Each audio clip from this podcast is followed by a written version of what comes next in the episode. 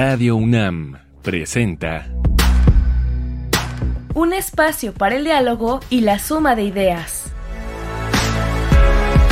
Escuchar y escucharnos. Construyendo igualdad.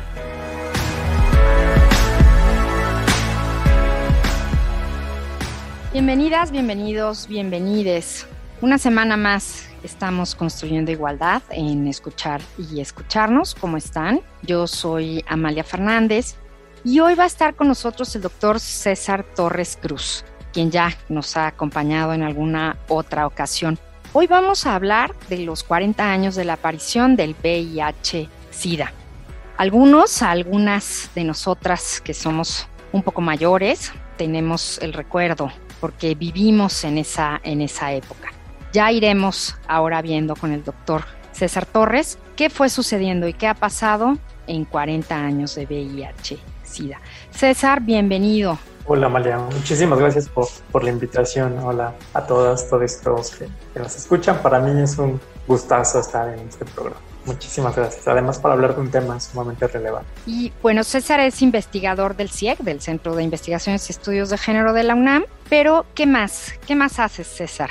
¿A qué te dedicas? ¿Qué estudias? Bueno, pues trabajo en el CIEG como investigador y estoy elaborando un proyecto sobre algunas dimensiones socioculturales del virus del papiloma humano, que es una infección de transmisión sexual muy presente en todo el mundo. De hecho, se supone que más del 80% de, de, las personas en todo el mundo viven, vivimos o viviremos en algún momento con este virus porque se transmite muy fácil, no es necesario el coito.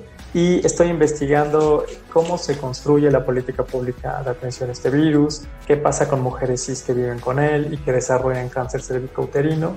Eso en este momento, pero además de ello, en la docencia también Participo en la Facultad de Química, donde imparto la asignatura optativa Introducción a los Estudios de Género. Entonces, mis investigaciones e intereses están en los temas relacionados con sexualidades, con salud, masculinidades también un poco. Y bueno, personalmente hablando fuera de la academia, milito en colectivos de diversidad y disidencia sexogénérica. Muchas gracias, César. Pues les decía yo que habemos quienes vivimos de, de primera mano estos tiempos. Hace 40 años el inicio del SIDA y después el VIH, ya César nos explicará. Y ahora tenemos muy presente la palabra pandemia. Acabamos de, de vivir como humanidad completa la pandemia del COVID. Estuvimos en confinamiento, la vida cambió, el mundo entero dio un giro pero hace 40 años también el VIH-Sida fue una pandemia y también la vida nos cambió a muchísimas personas, César. Vamos a escuchar, tenemos una numeralia para saber algunos números, cifras sobre el VIH-Sida y entramos después ya de lleno al tema.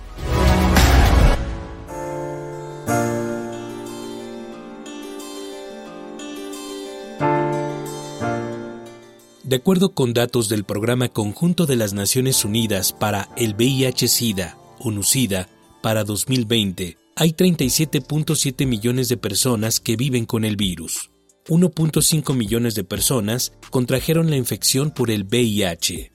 680 personas fallecieron a causa de enfermedades relacionadas con el SIDA. 27.5 millones de personas tienen acceso a la terapia antirretroviral. 79.3 millones de personas contrajeron la infección por el VIH desde el comienzo de la epidemia. 36.3 millones fallecieron a causa de enfermedades relacionadas con el SIDA desde el comienzo de la epidemia. 1.7 millones de niños, hasta 14 años, viven infectados por el VIH. 53% de todas las personas que viven con el VIH son mujeres y niñas. Alrededor de 6.1 millones de personas no sabían que estaban viviendo con el virus. Desde el pico alcanzado en 1997, las nuevas infecciones por el VIH se han reducido en un 52%. Para conocer estos datos, te invitamos a buscar la hoja informativa de ONU-SIDA, unites.org.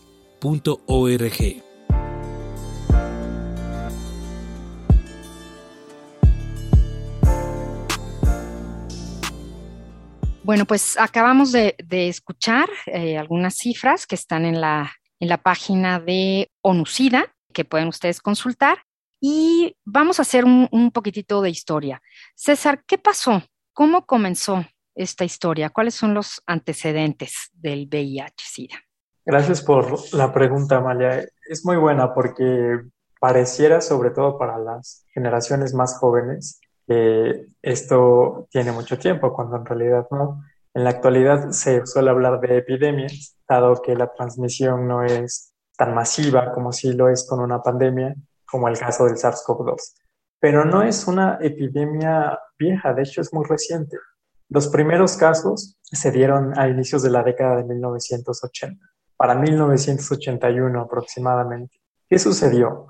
Eh, en Estados Unidos, en la ciudad sobre todo de San Francisco y también en la de Nueva York, varios hombres presentaron un cuadro sintomatológico parecido. Tenían un debilitamiento de su sistema inmunológico y no se sabía cuál era la causa.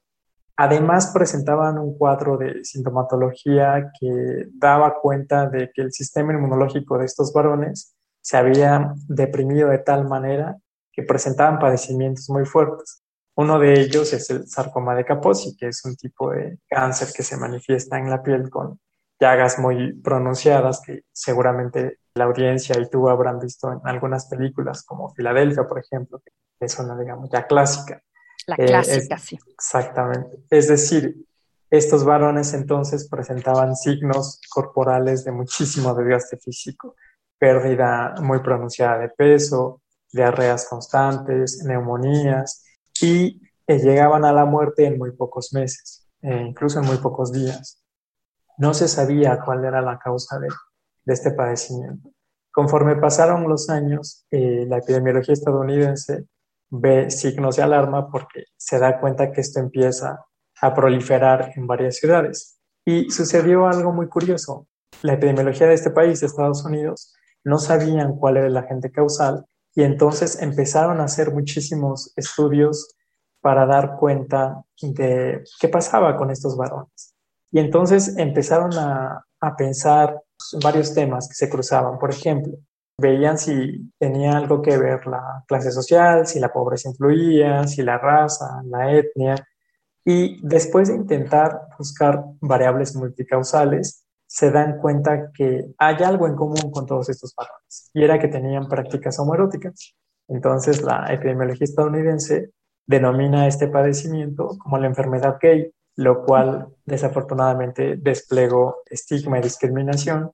La Iglesia Católica y otro tipo de iglesias aprovechan esto para decir, bueno, es un castigo divino, entonces, si estamos ante una enfermedad gay, esto quiere decir que ser gay no está bien, entonces Dios está mandando un castigo y por eso se están muriendo.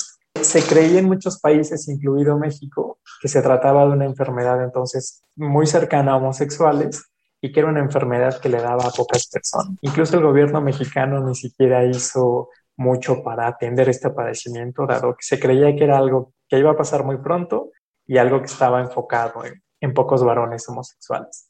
Pasan los años y entonces se dan cuenta alrededor de todo el mundo que no solo es un padecimiento que, se, que le da a varones homosexuales o a varones con prácticas homoeróticas, sino también aparecen casos de mujeres cis, casos incluso de infantes y se empieza a desbordar conforme pasan los años y entramos en pandemia. Es decir, ya había una transmisión masiva y comunitaria al interior de cada país. Y después de varios estudios en Francia, Roberto, Roberto Gallo analiza que el agente causal de este padecimiento es un virus, el virus de inmunodeficiencia humana, que causa el síndrome de inmunodeficiencia humana, es decir, el VIH que causa el SIDA.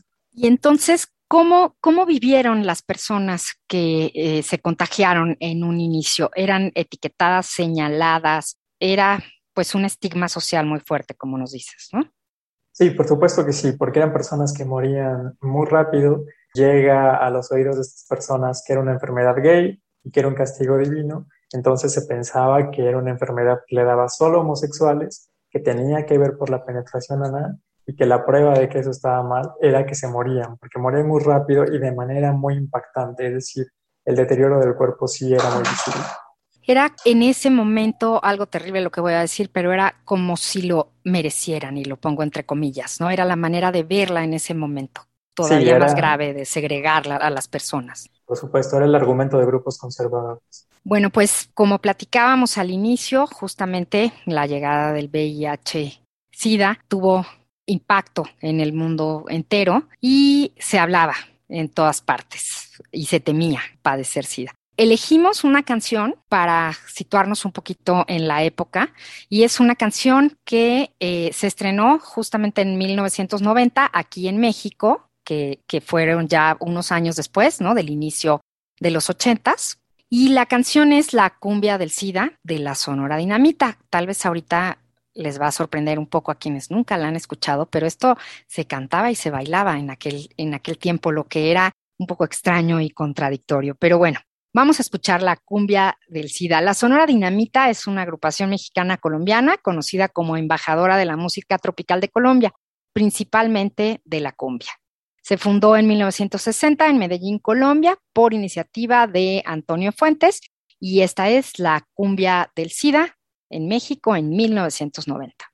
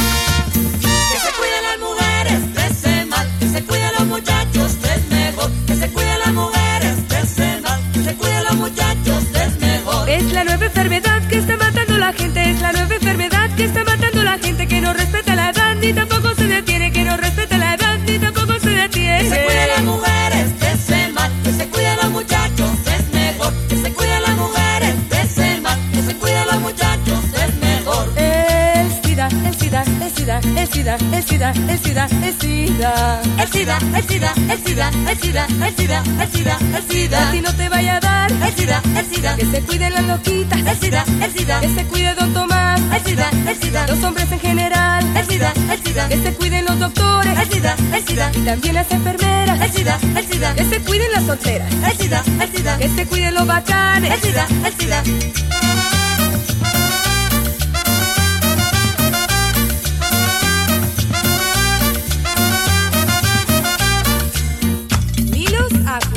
Y las mariposas también.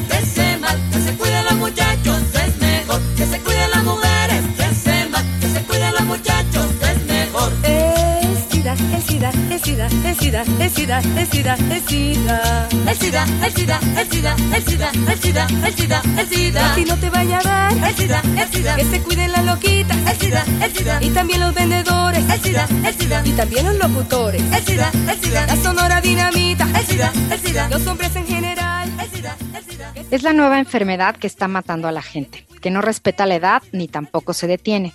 Que se cuiden las mujeres de ese mal, que se cuiden los muchachos, es mejor. Bueno, en esta canción, como escucharon ustedes, ya se hace ahí como una lista de todas las personas que podían infectarse de VIH. Pero bueno, pues les digo que que se bailaba y se ponía en las fiestas, entonces eso pasaba en aquel tiempo, César. ¿Qué te parece la cumbia del SIDA que nos recomendaste para dar una muestra a nuestros radioescuchas? Impactante. Yo nací cuando se descubre el VIH. Digamos que mi generación llega a este mundo con, con el arribo del VIH y en mi infancia escuchaba muchísimo esa canción y yo no sabía qué decía pero me parecía muy impactante escuchar la letra, algo que le puede dar a toda la gente, pero creo que además tiene ahí un toque discriminatorio. ¿no? Sé que se cuiden las loquitas, por ejemplo. Sí, mariposas, mariposas, claro. Se refiere a varones homosexuales. Y entonces yo crecí con, con el estigma asociado al homorotismo, que decía, bueno, es que el SIDA es una enfermedad que le da a homosexuales. Recordaba también incluso otra canción de un año antes, esta es de 1990. En 1989, Will Colon escribe El Gran Varón. Claro. la han escuchado. la hemos escuchado y la hemos puesto en este, en este programa alguna, alguna vez. Exactamente, y es el caso entonces de Simón, un chico que pasa el tiempo y decide convertirse en mujer trans. Lo ve su padre cuando es una mujer trans adulta y fallece, dice la canción, de una extraña enfermedad, se refiere al VIH y nadie va a ver cómo, cómo muere esta chica trans. Y entonces el gran varón incluso tiene ahí un mote poco sarcástico, yo, diría. Entonces, sí, el VIH impactó y el SIDA impactaron de tal manera que incluso en los medios de comunicación tuvimos este tipo de, de manifestaciones culturales. ¿Y cuál es la situación actual del VIH en México a 40 años? Creo que ahora que vivimos en plena pandemia del coronavirus, podemos tener ciertas resonancias. Por ejemplo, con el miedo al contagio, el miedo a la transmisión, cómo cuidarnos. Ahora usamos cubrebocas para tener contacto con otras personas, pero a partir de la década de 1980 es que ahora utilizamos condón cuando tenemos prácticas sexuales. Es decir, las pandemias y los virus cambian la manera en la que nos contactamos corporalmente hablando con, otros seres humanos. En la actualidad, a comparación del coronavirus que tiene dos años y ya hay vacuna, en la actualidad con el VIH no hay vacuna. Es un, es un padecimiento que no tiene cura, no tenemos vacuna, lo que tenemos como método preventivo es el condón y es un padecimiento que desafortunadamente sigue muy presente alrededor de todo el mundo. Ahora, especialistas de las ciencias médicas suelen invitarnos a hablar de epidemias focalizadas, depende mucho de, del país del que estemos hablando. En África, por ejemplo, hay más transmisión heterosexual y hay países como Suazilandia donde la mitad de la población de todo el país vive con VIH. En México y en el resto de América Latina se suele hablar de una epidemia más focalizada en varones con prácticas homoeróticas, después en mujeres trans y después el grupo poblacional que, que tiene más prevalencia son las mujeres cis, amas de casa, donde el esposo rompe el contrato de monogamia o el trato de monogamia que tenía con la esposa, tiene prácticas sexuales fuera del hogar, regresa al hogar, por el machismo le dice a la esposa, tú y yo no vamos a usar condón porque somos marido y mujer. Y bueno, pues lo que sucede es que entonces el VIH llega a la vida de, de estas mujeres. Es decir, el VIH intensifica inequidades de género, de clase social. Es una epidemia sin cura que afortunadamente el avance eh, farmacológico ha hecho que los antirretrovirales contribuyan a que los tome de manera adecuada, no transmite el virus, lo cual es muy bueno. Si alguien está bajo tratamiento antirretroviral y lo consume por seis meses continuos, no transmite el virus en prácticas sexuales, incluso sin condón, lo cual, bueno, es muy bueno, pero no es como con el caso del coronavirus, que ya hay una vacuna, que en dos años ya casi, casi que hay fármacos para atenderlo. Con el VIH no ha pasado eso. Yo creo que por todo el estigma que hay alrededor. Entonces se vive diferente el VIH-Sida, si se es hombre, si es mujer o si se es población sexodiversa. Sí, por supuesto. Si bien quien vive con VIH es muy probable que no muera si se adhiere al tratamiento antirretroviral, pero hay distintas experiencias en esta, en esta epidemia. Eh, yo ya decía que las mujeres cis, por ejemplo, en nuestro país suelen ser mujeres pobres que además viven en contextos de, de violencia de género. A diferencia de los varones, ¿no? Si te asumes como, como marica, como varón homosexual, como es mi caso, pues bueno, todo el tiempo fuiste socializado. Cuando está el VIH, está el VIH, puede formar parte de ti. Esto no sucede con las mujeres cis que no sabían sobre este virus o que pensaban que formaba parte solo de los varones con prácticas homoeróticas. Que no les iba a pasar, ¿no? A, ellas sería así. Exactamente. Pues llegó la hora de nuestras sugerencias.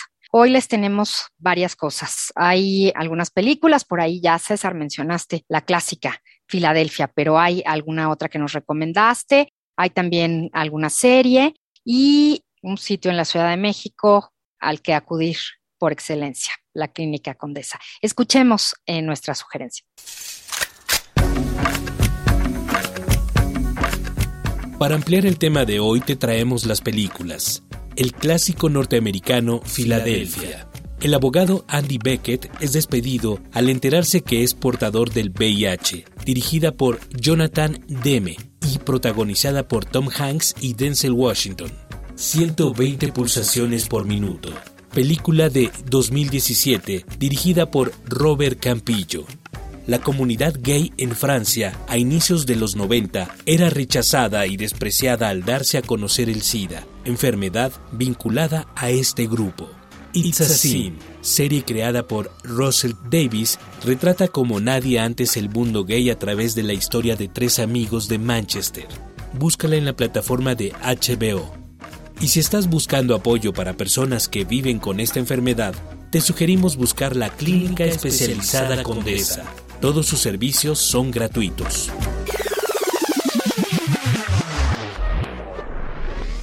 Esto es escuchar y escucharnos. Estamos hoy hablando con el doctor César Torres Cruz sobre 40 años de la aparición del VIH-Sida. César, y hablábamos en el bloque anterior sobre cómo lo viven, ¿no? Si, hombres, mujeres, población sexodiversa, pero hay una población que sé que eh, específicamente es eh, una preocupación en tu estudio, y es qué sucede con la población indígena y el VIH-Sida en nuestro país. Sí, eh, como ya comentábamos en el bloque previo, hay que pensar en epidemias focalizadas que tienen historias distintas y en términos socioculturales también hay matices diversos. El caso del VIH entre poblaciones indígenas es muy peculiar, sobre todo personas más cercanas a la antropología como Patricia Ponce y Guillermo Núñez Noriega, han dado cuenta de que no hay políticas públicas para este tipo de poblaciones y que en el cabildeo político varias personas en otros sexenios les decían a este investigador a este investigador, pues es que no hay problema con las poblaciones indígenas, ¿no? seguramente su sexualidad no tiene que ver con lo que sucede con otro tipo de poblaciones. Es decir, otra vez, a pesar de más de convivir con este virus de más de cuatro décadas, quiero decir, todavía se siguen reforzando estigmas como, como el que acabo de mencionar y entonces se solía creer que las, por parte del gobierno, que las personas indígenas no tenían prácticas sexuales, porque no lo hacían fuera del contrato de, o del trato de, monogamia. Y hay varios grupos indígenas en, en todo el país en los que el VIH desafortunadamente ha derivado en SIDA porque no hay campañas de políticas públicas preventivas, de atención, de detección de, este padecimiento. Entonces, bueno, estamos ante un escenario fuerte que necesita ser atendido a la brevedad o de lo contrario veremos en los próximos años que, este tipo de poblaciones pueden tener efectos catastróficos.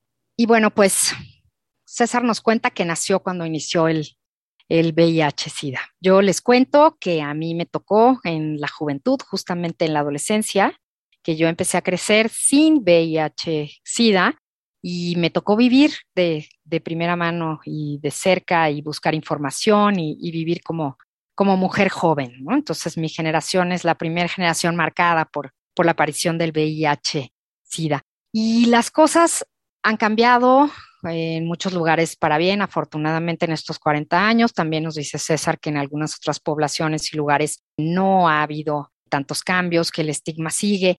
Pero las generaciones actuales, ¿cómo lo viven? ¿Cómo lo ven? Interesante, Amalia.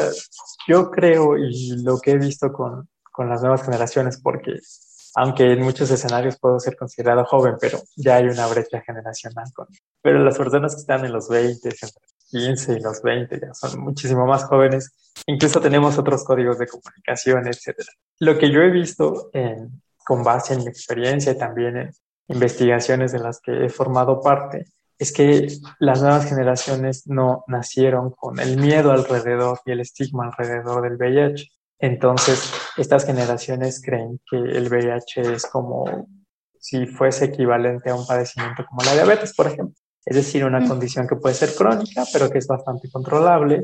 Y entonces, muchísimos estudios han reportado en todo el mundo que, por ejemplo, como ya no está esta preocupación que sí existió en la década de 1980, como tú decías muy bien, Amalia, que hay población joven que no tiene miedo al VIH, saben sobre este virus, pero creen que, bueno, que si les da, pues van a tomar medicamentos y, y no pasa absolutamente nada. Y eso es sumamente interesante. Ya estas nuevas generaciones no viven, por supuesto, con el cambio en el uso del condón, que para las generaciones que fueron jóvenes en la década de 1970 sí experimentaron este cambio a tener prácticas sexuales y condón y después a pensar cómo incorporarlo a la vida. A mi generación ya le tocó completamente, al menos el discurso de que existía el condón. Las nuevas generaciones no piensan tanto en ello y sobre todo se ha documentado, como ya mencionaba, que mucha gente joven cree que, bueno, vivir con VIH es como si fuese equivalente a vivir con diabetes. Es decir, incluso yo he registrado en entrevistas jóvenes que dicen, bueno, pero si las opciones son padecer cáncer o, padecer VIH, pues me quedo con VIH, ¿no? Porque cáncer, pues imagina la quimioterapia, la radioterapia, todo lo doloroso y tortuoso que puede ser el tratamiento. Si bien tienen un punto importante, creo que no hay que olvidar que el VIH sigue siendo un virus que ataca el sistema inmunológico de los seres humanos. Y además, por ejemplo, ahora hemos visto desabasto de medicamentos. Recién se reportaba hace unos días el caso de ocho personas en Jalisco que murieron por, por SIDA porque no tenían los medicamentos y entonces, bueno, fallecieron porque desarrollaron SIDA y, y tuvieron que morir. ¿Qué no debemos olvidar, César, con respecto al VIH-Sida? Me parecen varias cosas. Primero, que la sexualidad está marcada también por temas relacionados con la salud y la enfermedad.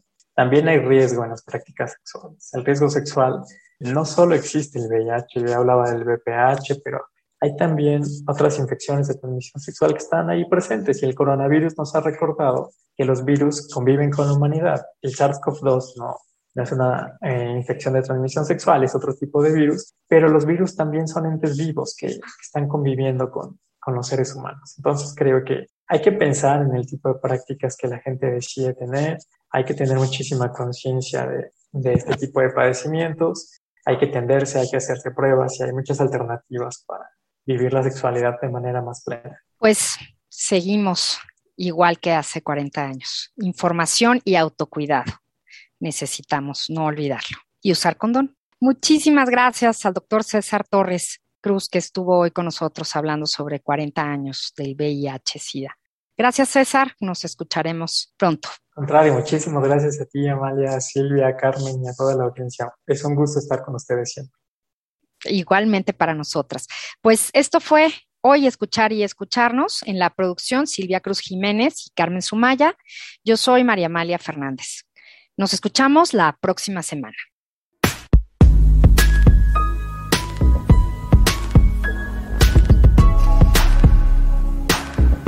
Radio UNAM presentó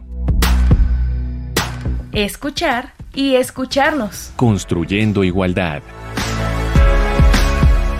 Para entendernos. Todos. Todas. Y todes.